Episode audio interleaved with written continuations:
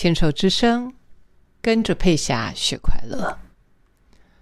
我大概从三十多年，哇，真的是快四十年了。三十多年前就开始接触心理学，就开始走入了心灵探索。那心理学是一门学问啊，它不是呃什么怪力乱神啊，它就是呃研究人性啊，了解人性。那在早期的时候，就是一种学习啊，就是想说，哎，到底人的心理是怎么想的？啊？社会心理学呀。呃，人的心理呀，这些我就觉得对他充满了很好奇。后来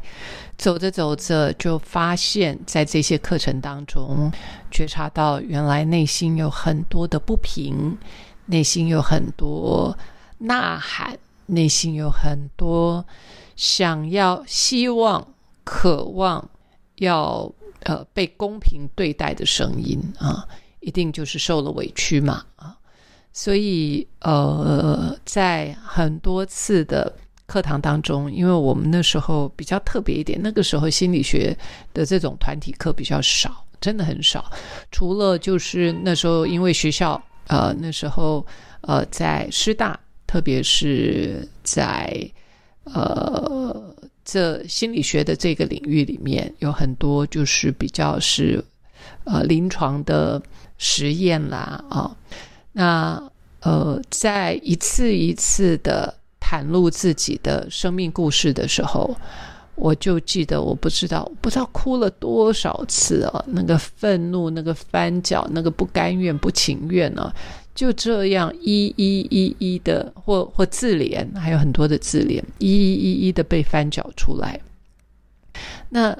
有趣的是，这样的课程。我就一而再、再而三的回去，因为它深深的吸引着我。这也就是回应了刚刚前面在谈的，呃，就是说，即便你在当下充满了哀伤、难过、愤怒、心灵上的缺口、黑暗，只要我是处在当下去面对的。只要我是处在当下去去经历的，在那里面有着一份恬静啊，就是这那是一种很微妙的感受。再加上它是大家团体一起上课，好像心灵就得到了疗愈跟救赎，好像有别人看到我的付出、我的辛苦、我的委屈，好像有一个。见证人在那里见证到我生命的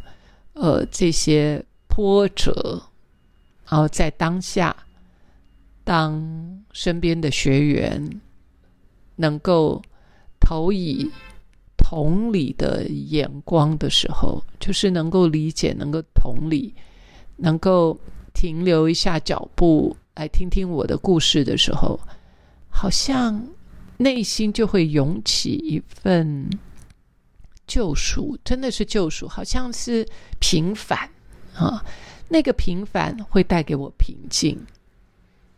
我就是这样一次又一次，一年又一年的在这样的团体课程里面，然后从早期的被支持啊，早期的被别人支持，慢慢慢慢的。就发现哇，原来我也能够去支持别人。从心理学很快速的，我就走入了身心灵的探索。那在每一次、每一次的那个揭露自己的脆弱，或重新一次再一次的回顾自己的生命故事的时候。那份挣扎，不知道掉了多少眼泪，但是也就是在那个过程当中，我好像越来越放松，越来越看到生命的精彩，越来越放掉那个受害者，好像不得不啊那个不得不啊，那个受害者啊，那个满心委屈的那个自己，就透过揭露，透过与人分享，也不是抱怨，就是很真诚的、很真实的。当这一点一滴慢慢的从身上剥落、剥离了之后，好像欢笑就慢慢那份喜悦啊、欢笑啊、自信啊。就一点一滴的回到自己身上，而有趣的是，回来的这些勇气，似乎都不是我小时候曾经有的。它是一个崭新的一股力量，它是崭新的一股能力，它是新的一种洞见跟觉察。所以，当我看到呃那个论文啊，那个 paper 上在讲说犹疑的心啊，那种犹疑不定啊，那个 wandering mind 啊，就是 unhappy mind，那个不去面对自己的那样的状态，就是会带给自己不快乐的。我不要讲人生了哈，不快乐的氛围，就是那个 mood 啊，那个那个情绪就会压在那里。所以在呃，我刚刚提到陈一鸣在谈静心的时候，当他在推广他的静心的这个理念的时候，他有几个方法。刚才前面的那个稀土六秒钟是方法一。那方法二呢？其实是只要你有读过禅宗，那你喜欢看这些禅宗的书，书里面就会提到，说的非常清楚，就是把呃眼前很小的事情，专注很专注的去品尝生活里面那些小细节，比方说。你可能口渴，你就喝一口茶。那个喝那一口茶，当下解除自己需要的、满足自己需要的那个过程，是喜悦的。我在生活里面可以有几件事情是很明确的，就是当我在外面。我只要从外面一回到家，那个门一打开，进家门的那一个片刻，通常对我来说，我的整个身心就是一阵舒坦，就是一个就是舒畅，就是舒坦，就觉得我经常回到家，第一个想法或第一句话冒出口的就是说啊，回家真好，家里面真好，嗯。就是，就那那一脚步，那个跨进来的那一步，好像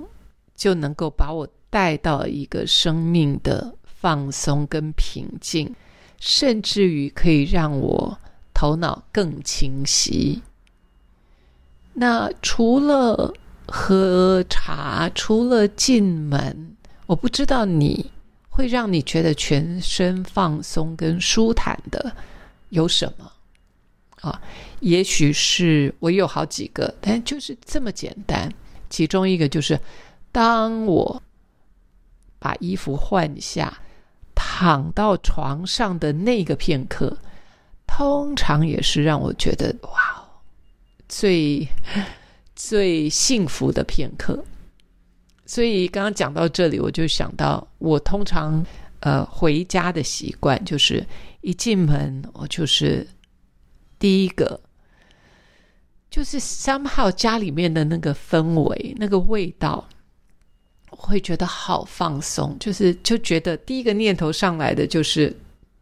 回家真好啊！再来，当然就是把手上的东西都放下来，这是绝对是的啊！放下来之后，我可能去洗个手，好，接下来。又是一件让我开心的事，我就一定把身上的衣服，呃，全部换掉。这是以前小时候在学校念书的时候，回家妈妈会叫我做的事情，我就觉得好烦哦。没有想到后来长大之后，现在我他就养成了，就变成我生活上的一个习惯，就是一回家啊，洗完手之后，就是把衣服脱掉，衣服一脱掉之后，我就躺在床上。